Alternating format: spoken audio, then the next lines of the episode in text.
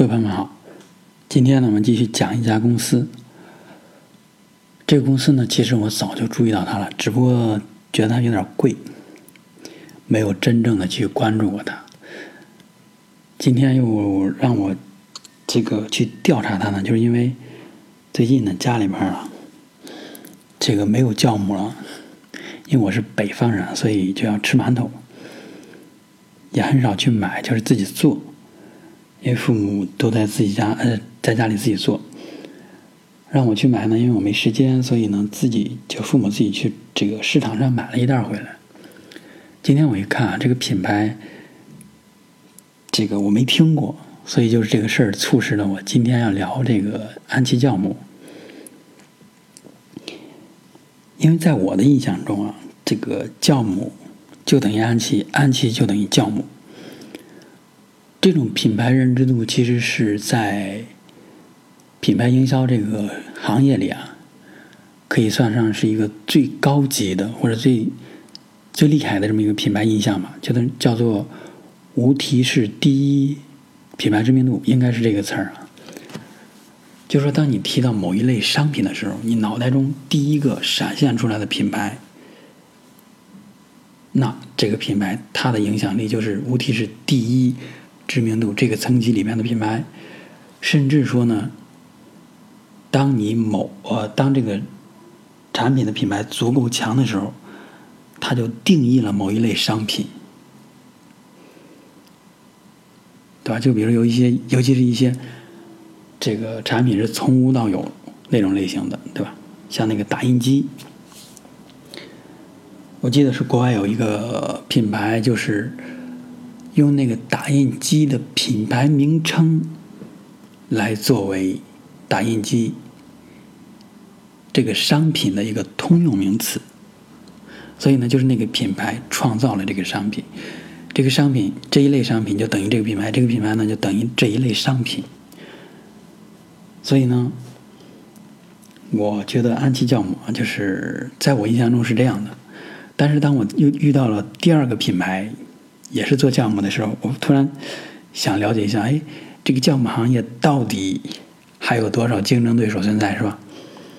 全球呢做酵母的这些企业呢，一共三百家左右，就是真正有品牌、有影响力的，是三百家。所以这个行业呢是一个非常小的行业吧。而且呢，这个特点就是说，寡头或者说这个巨头垄断。这么一个状态，你像安琪酵母，它占中国的市场占了百分之五十到百分之六十，烘焙市场，也就是说做面包啊、做馒头啊什么这种食品发酵的啊，就是它占了百分之五十。像这个酿酒啊，什么酿醋啊，这这个酒是有各种各种白酒啊、葡萄酒，还有红酒，它都会用到这些东西，它占了是百分之六十左右。是一个非常高的这个市场份额吧，所以呢，安琪酵母在中国是一个最大的品牌。但是，这个当走向世界的时候，安琪酵母在世界上排名第三，第一呢是法国的，叫做热斯福，法语名应该叫 Le s a f 然后第二大呢是英国的，叫做英国呃英联玛丽，它的英语名应该是叫做 A B Mori，翻译过来就是玛丽。为什么说这个世界上前两大的这个酵母厂商都在欧洲呢？因为欧洲啊，他不是喜欢这个面包做面包嘛，对吧？它就要发酵嘛，尤其是法国的面包不是很出名嘛，像这种什么点心店呀，它都是从法国学来的，或者是模仿人家。因此呢，这个欧洲那边是拥有世界上这个市场份额最大的酵母公司呢，也不足为奇。安琪酵母是一个纯本土的一个品牌，但是呢，当你看到安琪这个名字或者它的包装的时候啊，实际上你的第一印象，你感觉哎，这个品牌还挺高大上的，对吧？应该是国外的一个东西，或者国外的一个品牌，但实际上它是土生土长的一个中国品牌。你看它的包装是吧？有那个一个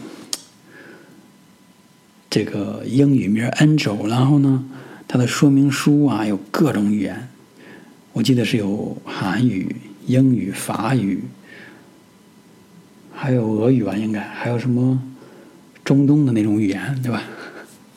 特别多语言，所以让人感觉，哎，这是一个很有国际范儿的这么一个品牌。但实际上它是中国的本土品牌。相反，我今天看到的这个品牌呢，它叫做燕山，就是燕山大学这个燕山啊。它这上面呢，其实都是汉字。我第一感觉呢，就是这是一个。特土的中国品牌，但是当我百度的时候发现，这其实是完全国外的一个品牌，它叫做英联玛丽，就是我说的那个第二档，AB Marie，这个就是英国的一个品牌，它是在中国建的这种分工厂吧，它在世界各地各国都有子公司，所以这就很奇怪，你像中国的品牌弄得特国际化。而这个国外的品牌呢，弄的它弄的呢特中国化。你想起的这名字燕山，如果没有英联玛丽那两个那四个字吧，我真的不会注意到头。它是一个国外的品牌，而且它的生产地是在新疆，所以更让我相信，哎，这个应该是一个中国的品牌。但是我百度完以后发现，原来不是。所以呢，就是这是一个整个的这个。一个背景吧，就是我今天要讲的。为什么要讲这个安琪酵母？安琪酵母它的竞争，对吧？竞争者有很多，其实，但是呢，它是世界第三大的，就是因为中国的这个市场啊特别大。但实际上，安琪酵母的总收入当中啊，这个国外市场贡献的也就是百分之三十左右的这么一个份额，所以中国市场是它的一个主要的市场。好，我们再讲一下，就是。这个发酵行业或者说这个酵母行业为什么这么大呢？对吧？或者为什么能够支撑起三百家公司？世界范围内啊，这个可能跟普通人理解还不一样。你想一想，就是大家留意一下，就是你吃面包对吧？你喝酒，哪怕就是你饲养动物有有什么这个动物饲料这些东西，你可能没有想过说，哎。在这些实实在在的东西背后，还分布着一个行业，叫做酵母行业、发酵行业。这个发酵行业、酵母行业呢，还有一个非常大的市场份额。因为这个发酵的这个应用啊，主要是第一个就是我们人食用的这些食物，比如说你是要做披萨是吧？可能要发酵一下，对吧？然后你要做面包啊、烘烘焙啊，各种。这个念这个念焙啊，我实际上经经常念烘焙，对吧？烘焙，然后什么馒头，对吧？也要用，尤其是北方，更尤其是如果是冬天的时候，一定要用这个酵母。记得在我小时候啊，就是做这个馒头啊，它是这样的，就是。你你像今天你有一个发酵好的面粉，对吧？你这次呢不把它完全用完，你留一小块儿，然后呢这一小块儿，过几天你再蒸馒头的时候，你就把它这个掰开，掰的特小，然后呢用水把它搅拌一下，就是说这个这个馒头里边呢，这个已经发发酵好的这个面粉，嗯。面里边的也不是面粉，也不是馒头，面里边的这个酵母，它还活着，它依旧能够在你新活的这个面里边起到发酵的作用。所以这是，就是这是传统的或者这是古老的一种发酵方式，也就是说从上一次的面粉里边留下一点来，让它继续去发酵，因为那个面粉里边有这种发酵的这种微生物啊。这是一种方式，但是现在呢，就是随着人们生活节奏的加快，或者说这个。蒸馒头这个频率啊，这个事儿，它没那么稳定了。比如说，你今天留了一块这个发酵用的馒头这个面粉面，过了半月甚至一个月，你才会去蒸馒头，因为你要上班，对吧？或者说你你要看孩子事儿比较多，正好呢，你用不了这个这个发酵的这个面，时间长了呢，它其实会变质的，变得特别酸，所以它就不能用了。因此呢，这种方式呢，我觉得就在传统的这种北方家庭里边，家庭生活中就被弃用了，因为人们不断的去买这个。馒头啊，对吧？偶尔可能才会蒸一次，自己做，自己动手。另外一个方式，可能就是因为另外一个原因啊，也就是说，为什么酵母会代替那种传统的？就因为酵母它的发酵能力和速度啊更快，对吧？尤其是这种商店，比如说你这个商店就是专门来面卖面包的，这个卖馒头的，他肯定是希望以更高的速度效率去。把这个面发酵好，所以他就选择了这个酵母。因此呢，这个酵母在这个烘焙或者说这个食品行业还是非常，就普通我说的这个面粉啊这些相关的，它这个市场还在不断的成长中。也就是它这个，刚才我说啊，我忘了说，就是说这个酵母市场的这个综合。复合增长率是每年是在百分之九到百分之十二左右，其中主要的贡献呢，就来自于我刚才说的这个烘焙这个领域。因为人们生活水平不断在提高，对吧？有些人对于这个蛋糕啊或这种消费的能力不断的提升。第二个领域主要就是酿酒。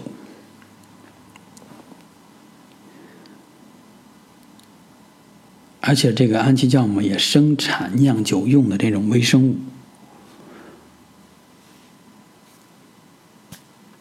还有一个就是动物的饲料，动物的饲料里它也要发酵，这个我就不想了。还有一个呢是新的，但是可能收入贡献也不太多的，就是这种营养物质、保健、保健品这个行业里面，它会有一些这个微生物啊什么这种东西。让你吃下去，比如说清理你的肠道啊，或这种那种，就是这个应用场景嘛。所以酵母行业的整个的消费市场或应用行业的场景就是这些东西。那你比如说，你说这个应用场景下它有哪些潜在的危险点呢？比如这个市场它在萎缩或者动荡，我觉得呢，只要是和平年代，对吧？经济发展比较好，或者说。不会出现明显的经济的倒退或者经济危机，那这个酵母行业它就会至少不会萎缩，对吧？它会可能会在一个区间内不断的增长。但是万一发生战争，对吧？或者说是刚才说那个经济萎缩或者经济后退，那这个发酵行业可能就会受到影响，尤其是战争的时候，对吧？战乱了，大家谁还去这个蒸馒头啊，对吧？虽然是有，但是很多人可能都没有蒸馒头用的这个这个这个这个场景了。比如说煤气没有了，或者面粉都没有供应了，你说这个这个发酵粉它还能用上吗？对吧？所以我觉得这个是它的一个可能的危险点。但是这种危险点，你要想反过来讲，就是说一旦发生战争了或者经济衰退了，哪个行业不受影响呢？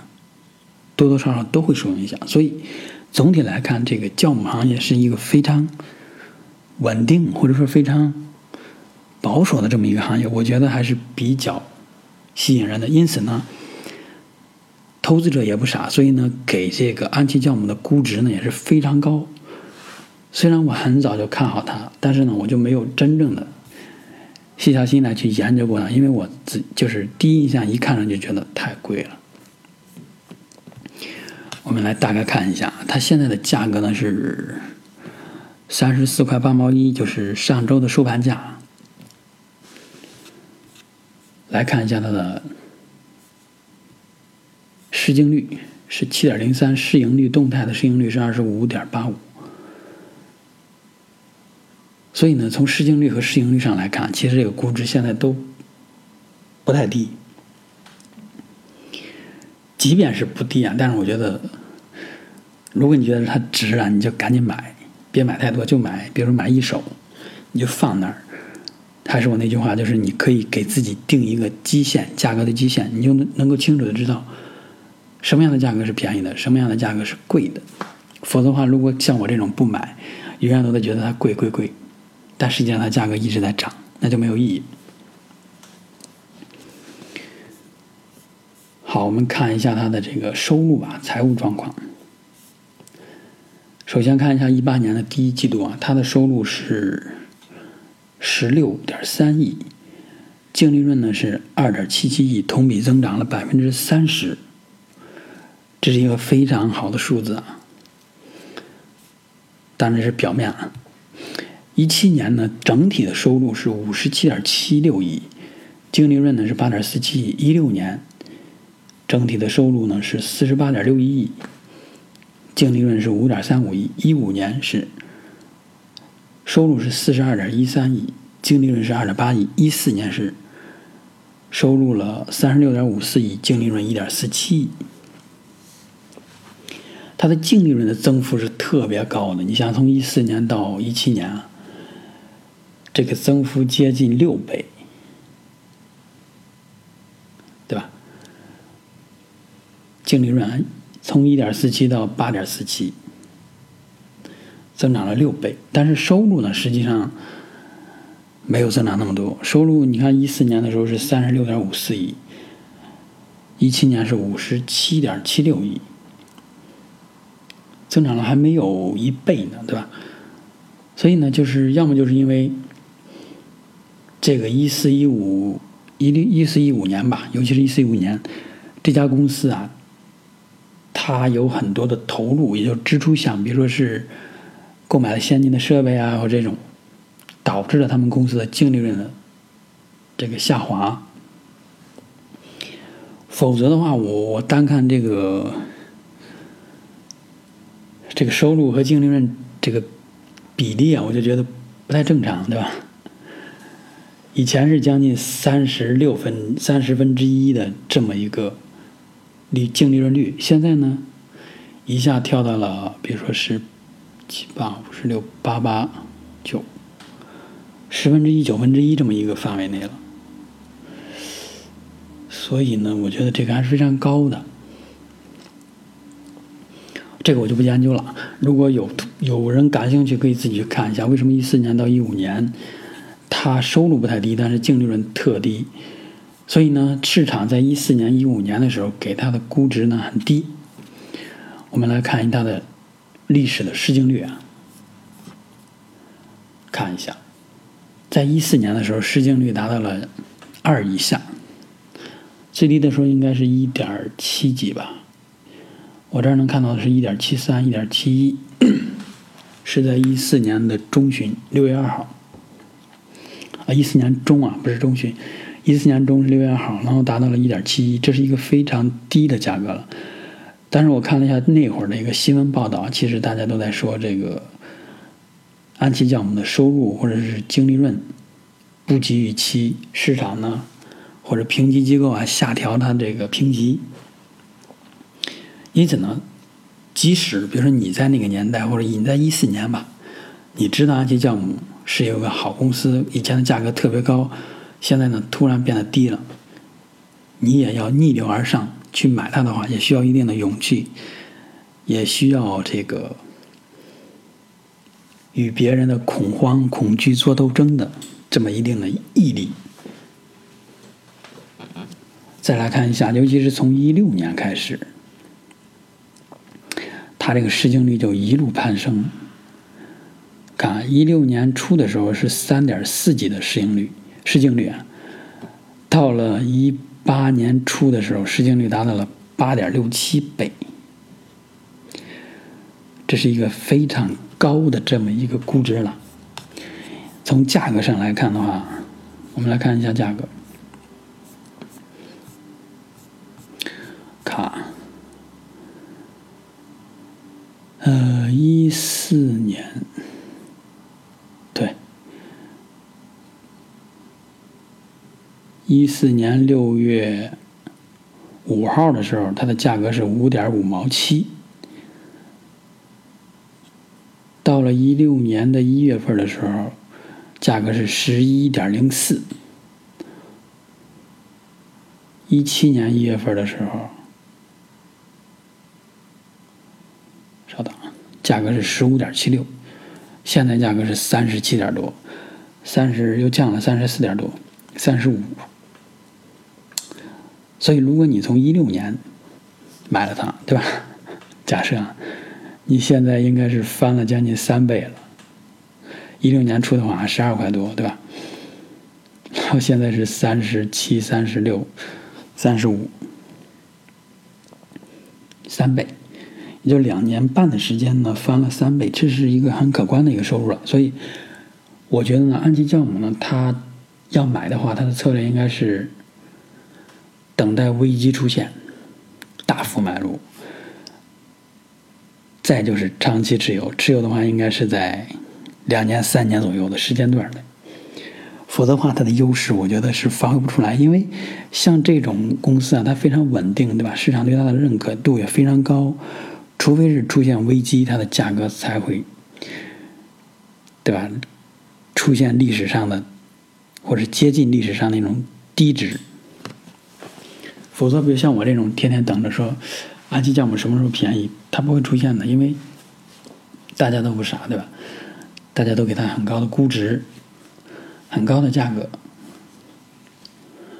所以还是那句话：如果你认可它了，你就买一点放着，你就能够感知到什么时候便宜，什么时候不便宜了。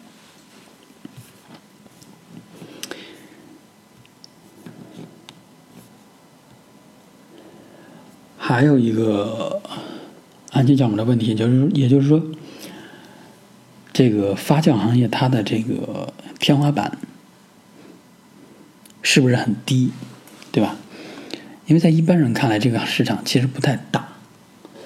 按照我们刚才讲的，就是安琪酵母它的这个市场占有率是百分之五十左右，收入呢是五十多亿元，所以。整个酵母行业在中国，它的这个销售额或者这个营业收入，也就是在一百多亿元左右。这个市场也不是说特别大，对吧？不能跟其他的汽车行业或者其他的什么这种行业去比啊。所以你要这样从其他行业的这种平行对比来看，它的天花板确实低。但是如果你是单纯就看自我的天花板，我觉得它的天花板还还比较远，还会有一定的增长，至少增长个五年、十年，保持在百分之五到百分之八的增长率，我觉得这种还是靠谱的。前提是中国的人不要这个人口量不要锐减，如果中国人口量。这个，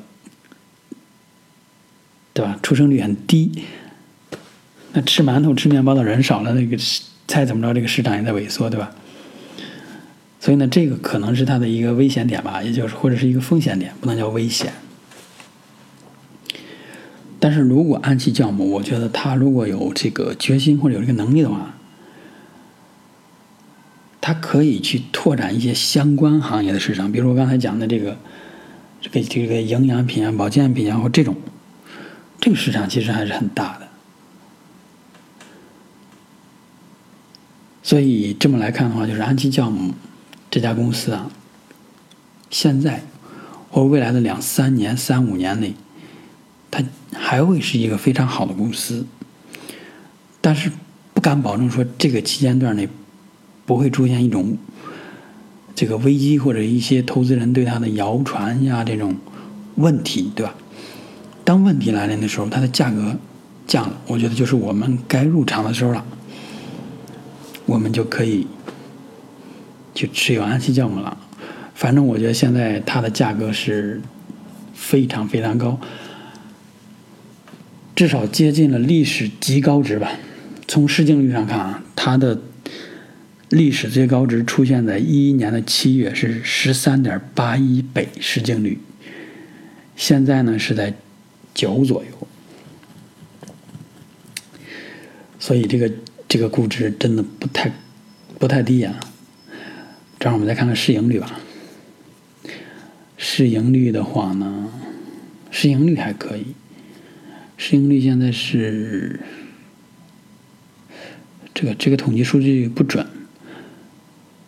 我现在看到的这个市盈率是刚才我们说的是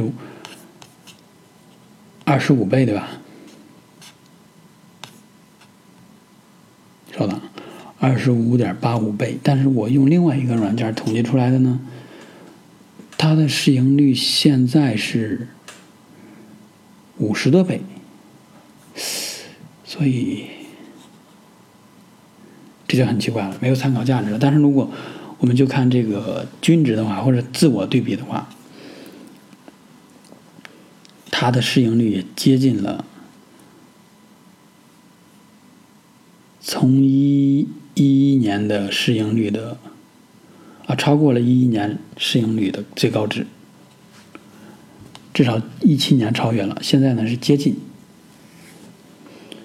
所以目前来看，这个安琪酵母，我再说一遍，不便宜，所以现在只能看，只能留意。如果要买的话呢，不要买太多吧。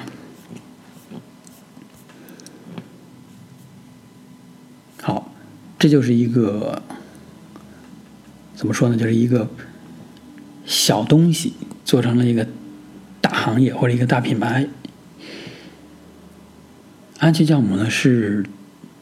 八六年成立的，到现在已经三十多年了，对吧？跟我是一个岁数的，我也是八六年出生的，暴露年龄了。然 后他经历了这个这么长时间的一个发展，我觉得在至少在这个酵母发酵这个行业里，这家公司已经有非常多的沉淀，无论是技术上的还是经验上的，抵御风险上面的。但是可能就是在这个新业务拓展，比如说营养保健品啊这些东西，我至少没有看到它非常多的这么一个发力或者一个成功的产品出现在市场上。好，这个车轱辘话我就不说了，大家感兴趣的话可以关注一下安琪酵母。谢谢大家，今天就到这里。对了，就是过几天那个五月五号，美国时间五月五号早上九点半吧，我没记错的话，应该是巴菲特一年一度的股东大会又要开始了。我真希望巴菲特能够再多活几年，这样的话我还能够对吧？有兴趣或者有一个事儿让我去不断的去学习。所以到时候呢，如果我有时间的话，我会。去传递一些相关的信息，其实就是翻一些东西放在雪球上。我的雪球 ID 呢，就是我的这个名称，叫做孙氏价值投资。不知道的或者感兴趣的呢，可以去那上面看一下，关注一下。谢谢大家。